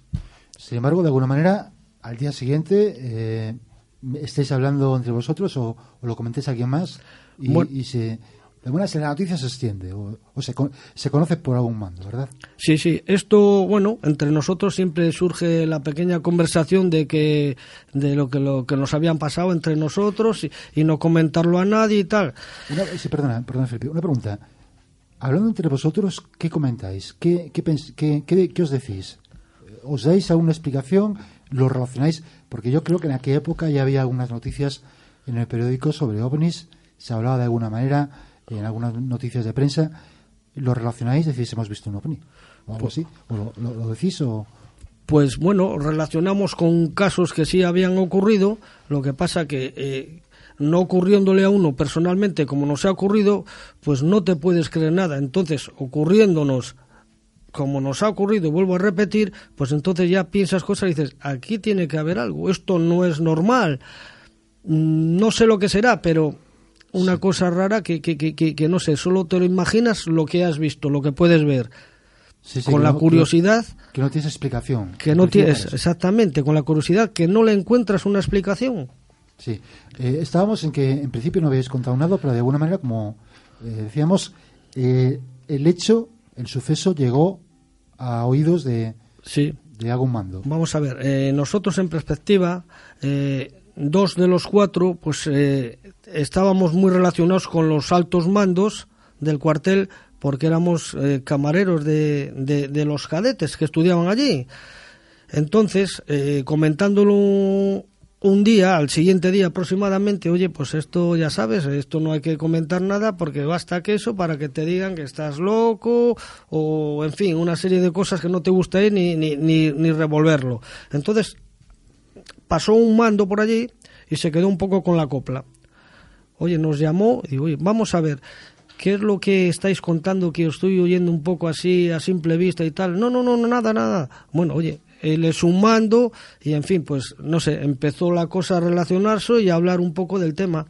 ¿Y el Sí. mando, en, en cuanto conoce esta historia, es- se interesa por ella o simplemente pasa, os toma como, como tú dices, "Uh, estos están locos a saber lo que han visto? ¿O él se in- involucra en la historia para investigar? No, no, por supuesto que él de un principio se involucró para, para, para él saber a ver si es cierto o no es cierto, porque no sé si le gustarían los temas o le, le atraerían o lo Este, que sea. este mando, ¿quién era? el que no- Este era un comandante ayudante del coronel, Ajá. que el nombre, por cierto, le puedo decir que no se me olvida, no sé si este hombre, como decir, una buena persona para mí, ¿eh? vivirá porque los años Sí, tienen que ser pasan. bastante los que tendrá, si, si es que vive, y se llamaba eh, don Francisco Llorente Toba, comandante ayudante del coronel, de la Academia Ingenieros. Sí, bueno, un mando importante y con el que además que tenía, digamos, que erais, vosotros es un poco personal también de confianza de él, porque eh, tenéis mucho trato con él diario. Sí, sí, sí, sí, con él y con todavía con el superior, que era el coronel a cargo de la academia, que el Manuel Agüera Gutiérrez era el que le subía la prueba de la comida y si él no estaba, por lo que sería, el sustituto era yo. Luego teníamos dentro de eso una plena confianza o una pequeña amistad, como querramos llamarla. Sí, además eh, hay que tener en cuenta para, para los oyentes que estamos en 1975, a comienzos, todavía no ha muerto eh, el general Franco. Eh, el ejército es un ejército eh, que no es como el de ahora, ni mucho menos, en que los soldados de reemplazo eran soldados de reemplazo simplemente, no, no, salvo como vuestro caso, que tenías una cierta confianza con los mandos, no tenías demasiado que hablar frente a un mando, no, no erais prácticamente nada, y los mandos tenían mucho poder, eh, poder absoluto y más en un, un cuartel siendo el coronel de la academia militar, incluso el ayudante del coronel. De manera que este, este, este comandante se interesa por el asunto y qué ocurre a partir de entonces. Bueno, pues a partir de entonces, esto cuando nosotros se lo hemos comentado, ahí se quedó la cosa. Entonces yo no sé si fueron a los dos, tres o cuatro días, eh, para mi modo de, ver y entender las cosas, esta gente fue en el sitio que nosotros les habíamos indicado que podíamos haber visto eso, sin decirnos nada. Y entonces, por lo que se entiende, no vieron nada. A continuación, al siguiente o a los dos días también nos, nos llamaron a nosotros, a los que lo habíamos visto, para ver si les podíamos indicar en el sitio que creíamos que había sido eso, a ver si allí había ocurrido o había algo. ¿Y fuisteis allí con los mandos? ¿Fuisteis, os desplazasteis al mismo sitio en que vosotros habéis visto aquellas luces? Sí, sí, efectivamente. Eh, no sé si sería casualidad, instinto o algo que nos dejaron, como dice la gente, los extraterrestres estos, de que dio la casualidad que fuimos a dar al mismo sitio que nosotros vamos apuntábamos a ello. Y ahí es donde se encontró toda esa franja, eso, eso quemado, todo el prado. Pero hay que decir que, que en el sitio donde llegaron ya hay fotografías para que lo corroboran. Se encontró una franja de varios metros eh, quemada. con- Tengo yo los datos por aquí Ajá. de los metros. Se presentaban dos zonas, una de 60 metros por 12 de anchura y otra de 30 metros de largo, separadas ambas partes 15 metros. por unos 15 metros, sí. y, Claro, son unas franjas bastante, bastante considerables sí, de tamaño. Y, y de, de tierra, vamos, de, de hierba quemada. Y claro, uno lo que primero piensa es, bueno, esto puede haber sido quema de rastrojos de, de los campesinos de la zona, eh, pero no, ¿verdad? Porque se investigó. Sí, sí, Se allí, investigó. allí se estuvo investigando y se llamaron, además personalmente nosotros vimos cómo hablaban con labradores de allí, de- del mismo pueblo ese, a ver si se habían quemado rastrojos y ahí no se habían quemado. Bueno, es que en esa fecha decían que no se quemaban rastrojos por las heladas o por lo que fuera, ellos lo son los entendidos, que allí no se había quemado nada. Sí, parece que desde, desde el mes de octubre anterior, estamos ya en- en- al el día 1, estamos a principios de enero, desde el mes de octubre anterior no se había producido ninguna quema de rastrojos, con lo cual eh, esa no podía ser la causa. Eh, de manera que casi los se infiere o se deduce que esa puede ser una huella dejada por aquellas luces, fuera lo que fueran, que, qui- quizá fueran, como bien dices tú, extraterrestres o, o fueran otra cosa. Eh, bien, eh, pero aparte de esto, aparte de llevaros allí los mandos a que reconocierais el terreno con ellos y vierais el lugar, os someten también a algún tipo de, de- investigación y os hacen varias preguntas y de manera muy precisa. Pues sí. Bueno, en primer lugar, eh, cuando esto lo comentamos allí, en el mismo cuartel, allí ya ellos un poco nos forzaron a sacarnos a ver lo que ellos podían mm, averiguar más concreto, a ver si, si, si era mm, verdad, mentira o tal. Bueno, ellos mm, creyeron conveniente eh, seguir con el caso y yo no sé si eh, al otro día o sí, muy, muy seguido ha sido, muy reciente. Entonces nos llevaron a, a aviación a Villafría. Allí a cada uno a ver si mentíamos o no en unas cabinas de detector de mentiras, a ver si coincidíamos y si mentíamos. Y eso es lo que hicieron allí. Las, por las preguntas se lo hacían por separado. Sí, sí, para- sí, sí. Las preguntas eran en una cabina uno, luego entraba otro y luego entraba otro. hicieron, os hicieron dibujar el, el fenómeno, si podíais, podíais dibujarlo de alguna manera, ¿no? Mm, Nosotros no lo hemos dibujado, Vale, bueno. pero vamos, eh, lo que la vista nos ha alcanzado, lo que nos imaginamos, Mm. no imaginarnos cosas que no son imaginarias, sino lo que la vista Sí, lo que, lo que, lo que os entrado por, alcanza. los que has- lo que has ent- os has entrado por los ojos. Exacta- Lo- lo- exactamente. Lo que habéis visto eh, concretamente. Y además, eh, los testimonios de, de, vos- de vosotros cuatro, eh, las- los oficiales investigadores, ven que coinciden. Sí, sí, vamos, que ahí hay algo. A nosotros, por supuesto, que tampoco te comentan las creencias de ellos, pero vamos, sobre los hechos que hemos visto, cómo han actuado, las cosas que han salido a la luz y todo eso, pues ahí hay algo que no estaba claro ni sigue estando claro todavía.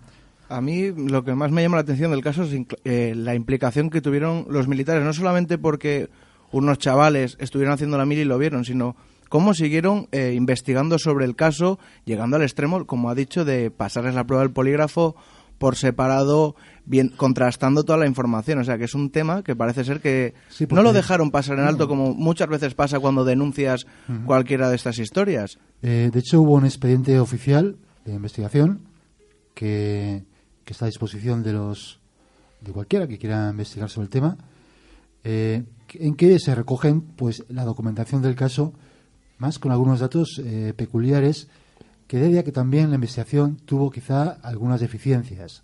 Y, creo que Juanra nos puede poner un ejemplo muy gráfico de ello. Pues sí, en el propio en el propio informe oficial se puede leer un- una frase, me parece que es al final del informe, que dice, y cito textualmente, el lugar donde supuestamente tuvo lugar el avistamiento, inspeccionando al día siguiente no encontrándose nada normal en el terreno. Asimismo, nadie de la zona pudo corroborar lo relatado por los testigos. Claro, es que como, como bien ha señalado Felipe, eh, se refiere a la inspección que llevaron a cabo al día siguiente, que como tú bien dices, ellos realmente no sabían exactamente dónde había sucedido todo. Efectivamente, ellos fueron mm, de su forma y su modo que ellos creyeron y no encontraron, digamos, el sitio adecuado o correcto o preciso. Sí, porque luego hay fotografías eh, publicadas en prensa de, de esas franjas de terreno quemado, con lo cual no da, no hay lugar a duda de que algún tipo de, de- de huella, eh, fuera lo que fuera, sí que sí que había sobre el terreno.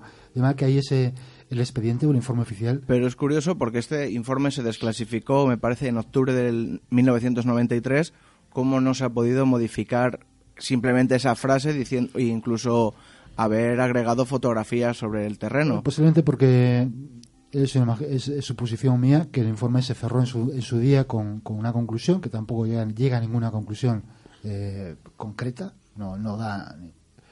Y que se cerró y una vez cerrado el expediente, pues se olvidó, se dejó ahí hasta que eh, se desclasificó. Pero también, por ejemplo, en los artículos de periódico que nos ha, eh, facilitado Felipe, sí que he encontrado, por ejemplo, testimonios de un pastor que declaraba en la Gaceta del Norte que fue perseguido a lo largo de varios kilómetros, eh, una, una especie de media luna rojiza, y que pasó varias veces por su capó del Renault esa misma noche. Y en un pueblo cercano, en el Castrillo de Sora- Sorana, no sé si te sonará, que está por la zona, muchos campesinos observaron un extraño aparato como saliendo del suelo. O sea, Sí, además hubo en, esa- en esas fechas cercanas eh, varios avistamientos por la zona y por otras, avistamientos también que en algunos casos en instalaciones militares que dieron lugar incluso a otros expedientes oficiales. Eh, vosotros al final, cuando os pasan estos tipos de... eh, me estoy, estoy hablando con Felipe, y vosotros al final cuando eh, termináis este interrogatorio, eh, ¿tenéis noticia de algo de este informe? ¿Os dicen algo? ¿Os comunican algún resultado? No, a nosotros no nos comunican nada. Yo pienso que esta gente y más los militares en aquella época no eran muy muy halagüeños a, Sí. a- a- a recalcar estas cosas, sino lo tenían un poquito, por decir que suena un poco mal, en secreto.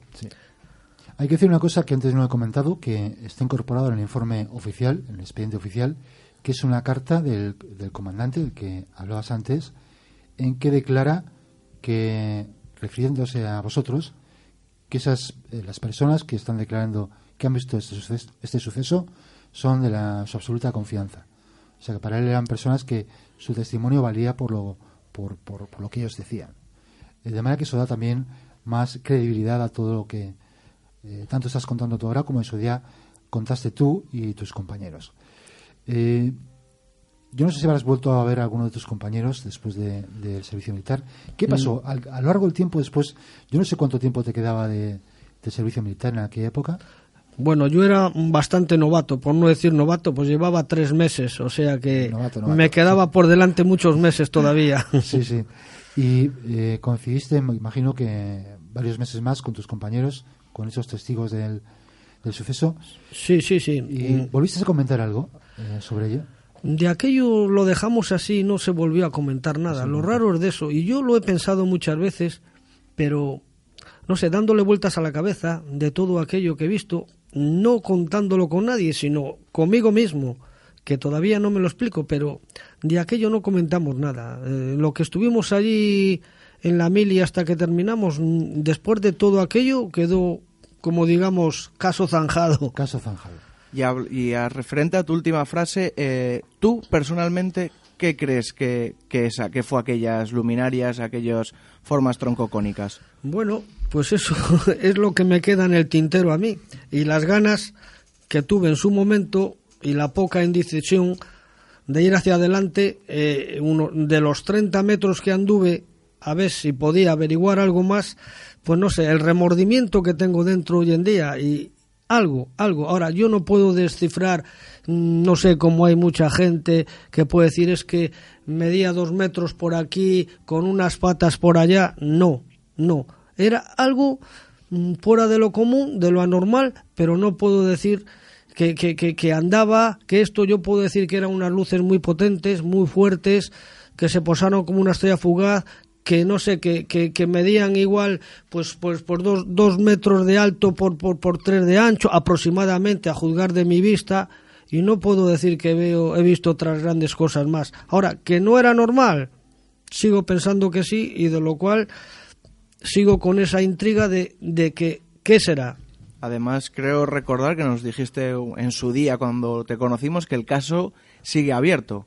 Bueno, yo he estado, como os he comentado, con Iker Jiménez y, y, él mismo ha sido porque yo, vamos, no he tenido más relación con nadie, vosotros los últimos y a continuación anteriormente con Iker Jiménez y Javier, Javier Sierra, periodista y escritor uh -huh. del grupo que estaba con Iker Jiménez, que eso es el único caso en ese momento cuando hemos ido ahí al cuarto milenio, hace unos sí, seis años aproximadamente, no lo sé, siete o por ahí, aproximadamente.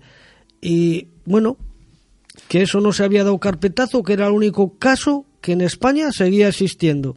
Es lo que puedo decir. Me llama una cosa muchísimo la atención, tanto de este caso como los dos anteriores, es el arrepentimiento que tienen los tres testigos de no haber de no haberse acercado más al objeto porque anteriormente, bueno, nos has escuchado, hemos tenido el caso de la S20 y un caso en Solvay. Y los, los dos testigos anteriores nos han dicho lo mismo, que se arrepienten muchísimo de no haber parado el coche, haberse acercado más, haber, haber sabido lo que era aquello.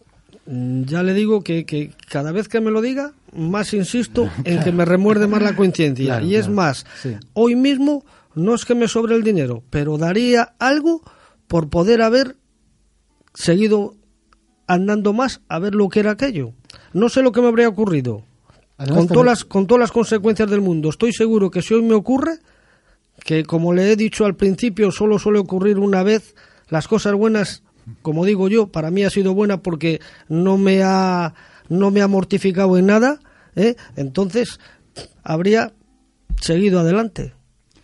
Una cosa que también nos comentabas a micrófono cerrado antes, hablando de tu, tu experiencia en el programa de Iker Jiménez, que comentabas que, que él fue con su equipo allí eh, en aquella época, hablamos de hace seis o siete años, y todavía en la zona había partes del terreno en que, en que no crecía, unas pequeñas zonas que no crecía no crecía la hierba. Uh -huh. Bueno, yo no sé si habrá ido o no. Él lo han estado, han seguido investigando por su cuenta, a su modo y su forma, y, y a mí me comentó, me comentó que todavía después de ese tiempo había sitios de esa franja quemada que la, no en todos, sino en varios sitios que no crecía la hierba.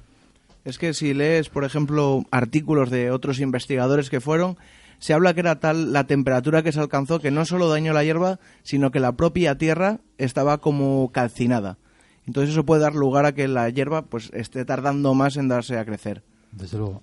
Pues eh, la verdad es que es un caso, como, como habrán oído los oyentes, que a pesar de ser tan, tan lejano en el tiempo, no deja de ser igual de sorprendente, eh, por primero por tener aquí un testigo presencial, que no siempre tenemos esa oportunidad, y desde luego le agradecemos mucho Felipe que haya estado aquí con nosotros aquí esta noche y que nos haya dado su testimonio tan, tan veraz, porque yo creo que sus palabras eh, hablan por sí mismas y dan, dan realmente esa sensación de verdad eh, en sus palabras, tanto de descripción del objeto como de ese arrepentimiento, de decir, ay, si me volviera a pasar, haría otra cosa.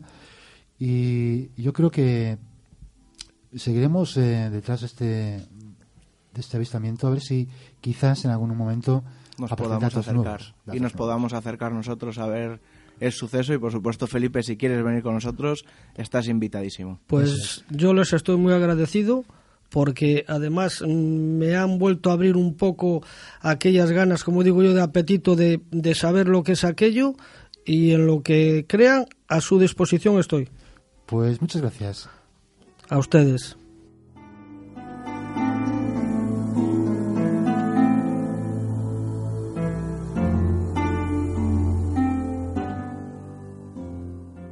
Síguenos en Twitter en arroba Cantabria Oculta. Bueno, y empezamos con Sombras en la Red, conexión, conexión Santander Madrid. Buenas noches, Jesús. Buenas noches. Hola Jesús, buenas noches. ¿Jesús? Sí, sí, Ah, os vale, oigo. Vale, vale. Parece que todavía no nos han intervenido la llamada.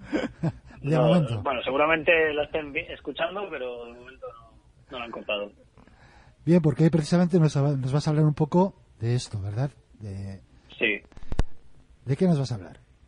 Sí, bueno, en otros programas hemos hablado de, de fuentes de inteligencia abiertas, de las eh, fuentes OSINT, que Ajá. utilizan todas las agencias de inteligencia. Y la presencia de Edward Snowden en el programa de la sexta el pasado domingo, pues me ha hecho retomarlo. Y vamos a hablar un poco más en concreto de, de algunos programas de los que hablaba este Snowden, de, de- de recogida masiva de comunicaciones, ¿no? De, estos programas que tiene nuestra querida agencia estadounidense de- de seguridad. Además, este personaje, con todo el cariño, está parece que está en, en todos los fregados. O sea, cada, cada Bueno. sección siempre un poquito le tocas a él. que realmente este tío ha filtrado muchos, muchos documentos. Entonces, parece que a lo mejor hay alguna cosa que se le atribuye que, que, que a lo mejor está fuera de lugar, pero es que tanto lo que ha filtrado, eh, son tantos gigas y terabytes de, de información que, que tenemos para hablar, vamos, tres temporadas de, de filtraciones de Snowden. Bueno, eso, eso nos encanta, la verdad. Sí. Bueno, pues Sí. lo que nos decías. Bueno, un- uno de estos programas es PRISM, es eh, P- PRISM. Es un proyecto que, que, bueno, nace a partir de, todos los eh, atentados que hubo en Estados Unidos en el 2001, ¿no? Tras los atentados del 11 de septiembre y tras el comienzo un poco de esta guerra o de esta cruzada contra el terrorismo que inició el señor George Bush, pues eh, se, comenzó a legislar, se- surge el, el acto este de Proteger América, el Protect America Act de 2007, que al fin y al cabo es una legislación que es el marco perfecto para todos estos programas de, de vigilancia masiva, ¿no? Es decir, es el, el marco legal para poder ejercer todas estas eh, barbaridades contra la libertad de, bajo mi opinión, contra la libertad de los individuos, ¿no? Sí, además recuerdo que en, además este programa nació el, con un programa especial sobre el 11 de septiembre y hablábamos sobre eso. Una de las conclusiones que dimos al debate fue que no se sabe muy bien quién fue, para qué, pero la realidad es que lo único que se consiguió fue recortar las libertades de los ciudadanos. Eso es. Este programa en un inicio nace para acceder a información sobre posibles terroristas o sospechosos, que un poco como el programa en el que hablábamos también en nuestro anterior eh, capítulo, pero como siempre, ¿no? Esto nace para identificar terroristas, pero se va expandiendo, el alcance se va aumentando, incluso parece que presumiblemente incluso los grandes líderes europeos han podido ser espiados con estas con estas vías, ¿no? Incluso parece que conversaciones de contenido político han podido ser espiadas para obtener ventaja en ciertas negociaciones comerciales o, o- o geopolíticas. ¿no? Estos datos fueron los famosos que, que habló la Merkel de, de que la habían espiado. Eh, bueno, no sabemos qué exactamente qué programa es el que de todo el gran catálogo que, dispone la NSA sería el que utilizaron para ello, pero sin duda, eh, en definitiva, es lo que hicieron, ¿no? Sí. Utilizar eh, comunicaciones y, y grandes cables para escuchar las comunicaciones de los líderes europeos, Mm. como así parece que fue, ¿no? Como así indican bastantes evidencias. Bueno, en, en definitiva, eh, eh, hay una cuestión que permite a los Estados Unidos espiar la información de- del resto de países y del resto de usuarios, ¿no? Y es que eh, la mayoría de las compañías tecnológicas se alojan en este país. Microsoft, Yahoo, Google, Facebook, Apple, YouTube, todas las que queramos nombrar, sus servidores y sus contenidos están principalmente en este país. Esto les sitúa en una situación de privilegio para solicitarles o requerirles la información que les sea necesaria sobre un determinado individuo y, y bueno, parece que ya no solo por requerimiento, sino que estas empresas incluso tenían ciertos contratos y, bueno, en definitiva entregaban estos datos a cambio de millones y millones de dólares. No era una cosa altruista o, o obligatoria, ¿no? Sí, Era una cosa por las que estas empresas recibían una prestación. Sí, además recuerdo también que hubo hace, no sé, hace dos o tres años un movimiento sobre esto de, me acuerdo en Facebook, toda la gente, mi información es mía, y también hubo un aviso de que muchas páginas web decían que se iban a alojar en Rusia y el, gobierno americano decía precisamente que no se alojasen allí porque sería para que les espiaran. Sí, hay, hay un montón de gente que aloja sus contenidos en Rusia precisamente por este motivo, por permanecer un poco alejados de estas garras. Pero bueno, me parece a mí que si no es de unas garras, va a estar en manos de otras. Es lo que iba a decir yo, Eh, que, que- que en el fondo cualquier cualquier gobierno, cualquier país, cualquier agencia de inteligencia siempre va, va a querer acceder a, a estos datos. ¿eh? Claro. Estés en el país en el que estés. Otra cosa es que... De hecho, Claro. Sí, no, que iba a decir que otra cosa es que tú estés eh, trabajando y estés haciendo algo que no quieras que un gobierno concreto lo sepa, como este gobierno americano, y no te importa que lo sepa el gobierno ruso y, y viceversa, ¿no? Eh, sí.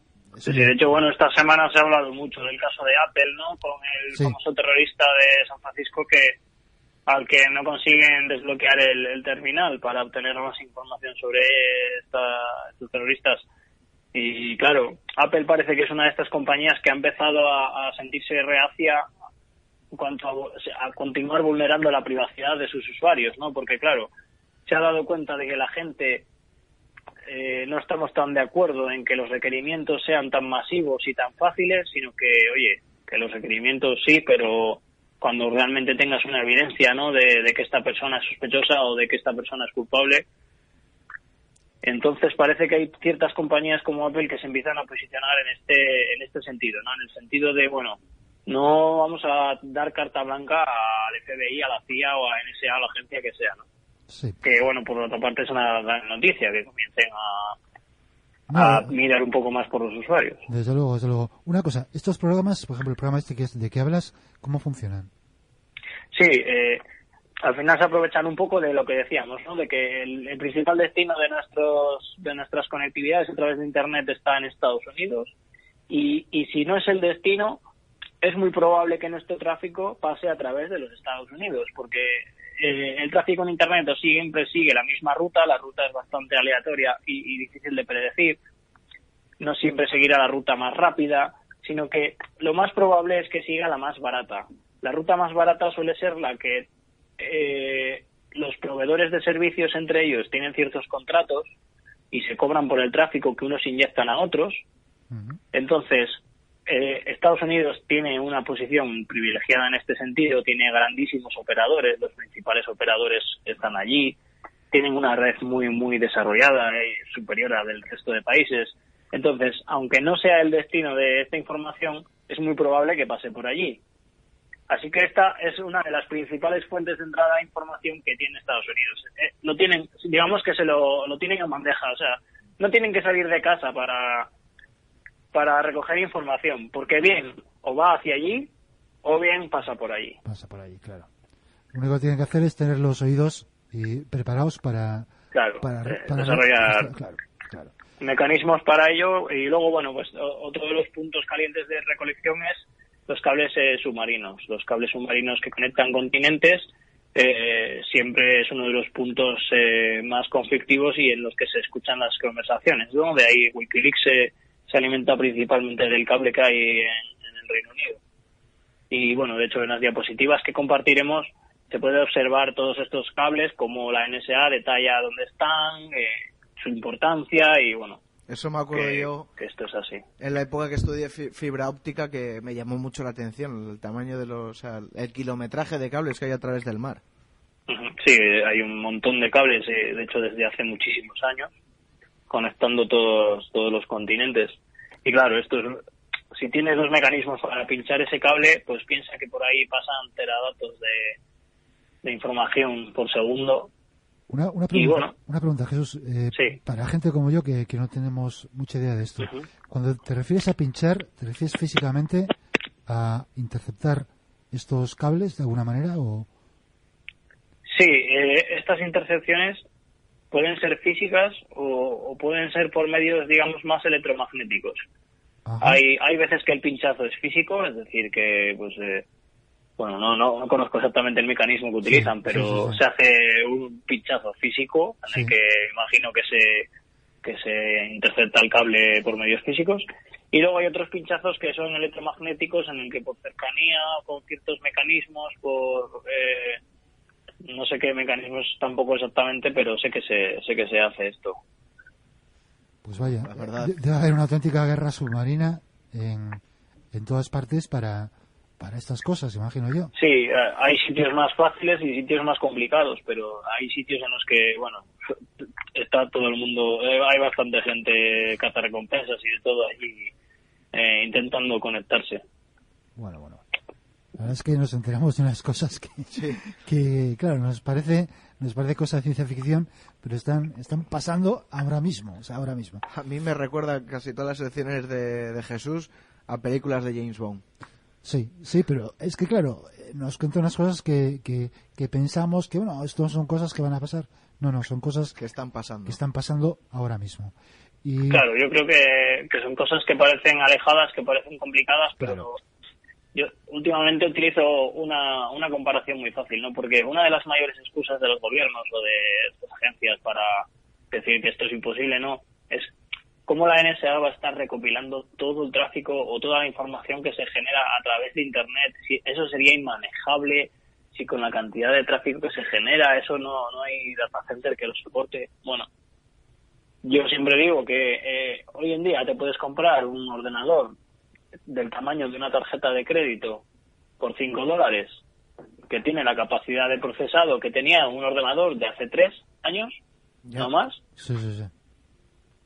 Así que no quiero pensar lo que se puede hacer si ese ordenador cuesta 5 dólares no, y no quiero pensar los ordenadores de 5 dólares que puede fabricar eh, la empresa americana X para la NSA y, y desarrollar gigantescos eh, data centers en los que analizar. Está claro que no todo el tráfico, pero gran parte de este tráfico y bueno, mantenerlo ahí para en el caso de que sea necesario. Bueno, la verdad es que es un tema, es un tema tremendo, tremendo. Eh, Sí, hay, hay y bueno, hay- eh, hemos hablado de Princeton, pero hay, es que hay, está X, que Codre- es que hay un montón de programas de la NSA, cada uno con su acometido, y bueno, un poco tienen su, su catálogo y dicen, mira, eh, el analista que desee hacer esto, pues puede tirar por aquí, puede utilizar esto para hacer esto, si necesita dirección de correo de una persona, utiliza este otro, si ya tienes el correo y lo que necesitas es relaciones de redes sociales, pues utilizas este otro y bueno, vas leyendo los distintos programas y es que lo puedes saber todo sobre nosotros con este tipo de cosas. O sea, hay una- auténtica especialización de cada programa. No, ya no es que uno recoja todo, sino que cada programa recoge una cosa, un, un aspecto de, de nuestros datos concretos. Ajá. Sí, este, por ejemplo, Prince, pues estaría más dedicado a, supuestos terroristas. Eh, luego hay otros que se dedican más al análisis de relaciones en redes sociales, otros que se dedican a las comunicaciones telefónicas, otros que se dedican a las comunicaciones online, a las comunicaciones de voz sobre IP. Eh, hay bastantes cosas. Eh, en general podemos hablar de comunicaciones, pero digamos que están bastante especializados y que contienen un montón de, de, variados protocolos. Bueno, pues la verdad es que una vez más los dejas con, con la boca abierta y las piernas temblando, pensando en que, claro, todo lo que todo lo que hablamos, que pensamos, solo, que solo lo saben eh, las personas a, la que, a las que nos dirigimos, eh, claro, pues están ahí eh, a disposición de, de cualquier agencia, de, seguramente de nuestro país también. Supongo que tengan, que tengan acuerdos esas agencias norteamericanas con agencias españolas, colaboren, eh, son países aliados y con otros países imagino que será similar, aunque como tú bien has recordado, también se utilizan para espiar a supuestos aliados. No, eso es una guerra en que no hay no hay ninguno que puedas decir que es, enemi- que es amigo ni que es enemigo, eh, porque puede variar eh, en cualquier momento, ¿no? Y bueno, Así es. y bueno, yo creo que eh, no queda más que lo que decimos siempre. Y cada día con más ganas. Habrá que irnos Echarnos al al monte. Sí, No sí. queda otra. Muy bien, Jesús. Buenas muchas noches. gracias. Muchas gracias y buenas Muchas noches. gracias. Hasta luego.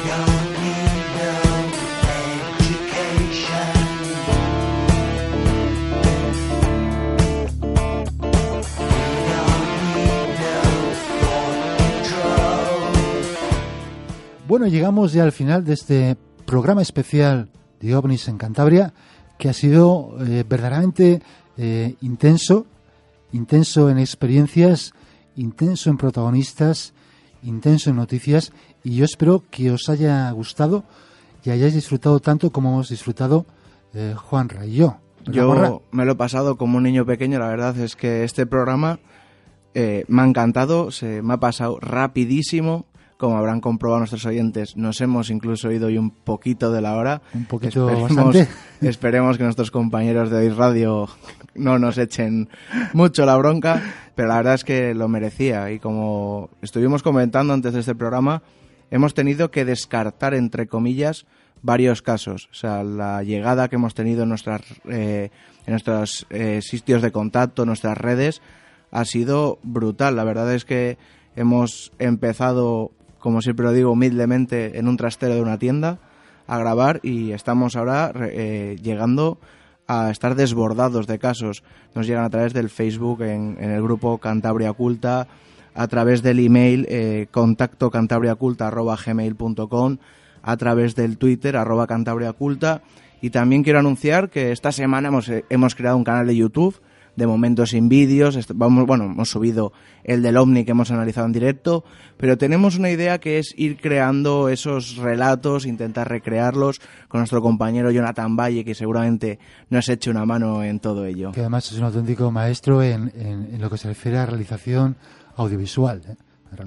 Pues eso, eh, desde luego, Juan Rayo, creo que con estos eh, casos que dejamos ahí un poco en el, el trastero, o mejor dicho, el trastero no, En el los tintero. en el tintero y no, y encima de la mesa, porque estamos con ellos encima de la mesa, preparados para sacarlos en antena, y yo creo que Como esto. se suele decir, los últimos capítulos del examen. Efectivamente.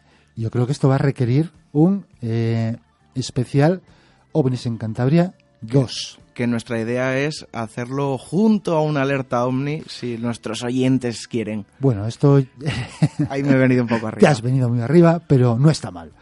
Y yo creo que vamos a, a- repetir otra vez la- las, las vías de contacto.